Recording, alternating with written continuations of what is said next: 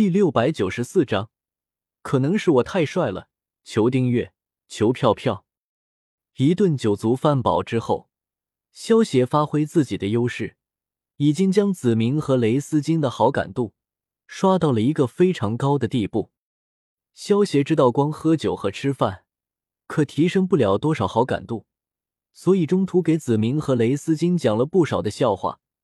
就算是子明为了保持主神的脸面。可是，在萧协这样的笑话面前，还是有好几次失态的放声大笑。除了讲笑话以外，萧协还给子明和雷斯金出了一些脑筋急转弯，差点让他们怀疑自己的智商。萧大哥，小姐姐，我这一万多年最开心的事情就是能够碰到你们了。如果你们到了紫金大陆，一定要记得去紫金山脉去找我玩。这个给你。雷斯金朝萧邪和笑了一声，然后取出一个银壶递给了萧邪。萧邪接过银壶，打开一看，瞬间就明白了，这里面装的就是毁灭系主神之力。这一壶之中，恐怕有数千滴主神之力。小雷子，这是主神之力吧？这太珍贵了，我不能收。萧邪做出一副震惊的神色。将手中的银壶塞回了雷斯金的手中。哈哈，萧大哥，你就收下吧。我娘给了我一坛的主神之力，这些对我来说不算什么的。雷斯金摆了摆手，将银壶重新推给了萧邪。你娘不就是？萧邪听到雷斯金的话，装出一副不敢相信的样子，转头看向了子明。我是子明，也是紫金主神。不过我还是喜欢你叫我子明姐姐。子明见到萧邪满脸震惊的模样，紫眸之中闪过一丝笑意，有些和善的笑道：“如果一开始就表明了身份，那么子明肯定不会对萧邪这么亲近。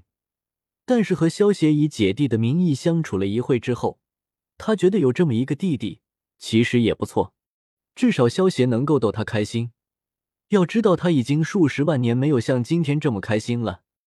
子明姐姐，萧邪听到子明的话，心中暗中一喜，明面上却不动声色，露出一个灿烂的微笑，开心的叫道：“嗯。”子明轻笑着点了点头。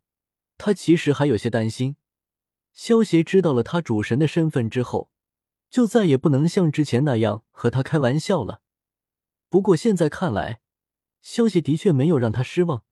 即使知道了他的真实身份，照样能够不卑不亢。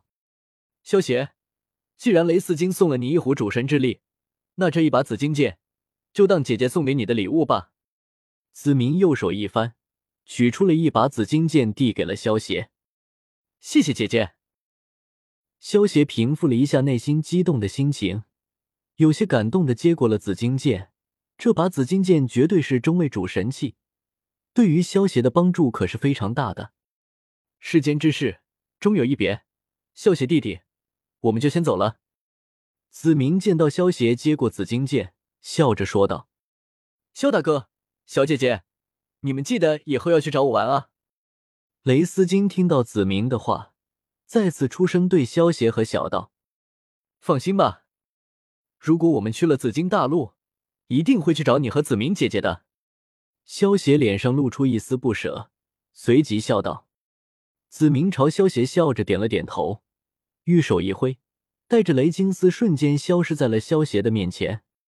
海丽丝酒店之中，那些没有醉过去的客人们，全都是一脸目瞪口呆的，看着萧邪他们一行人。这事情的发展真的是太刺激了。原本他们是被萧协他们喝的酒吸引了目光，没想到最后那位紫发美女，竟然是紫金主神。能够有幸看到紫金主神，这件事情已经能够让他们回去吹一辈子的牛逼了。毕竟想要见到主神强者，可不是一件容易的事情，只有机缘巧合之下，才有可能见到主神。主人，我发现你来地狱之后，好像认了不少姐姐啊。而且一个比一个厉害。小小坐在萧邪肩膀上，有些戏谑的说道。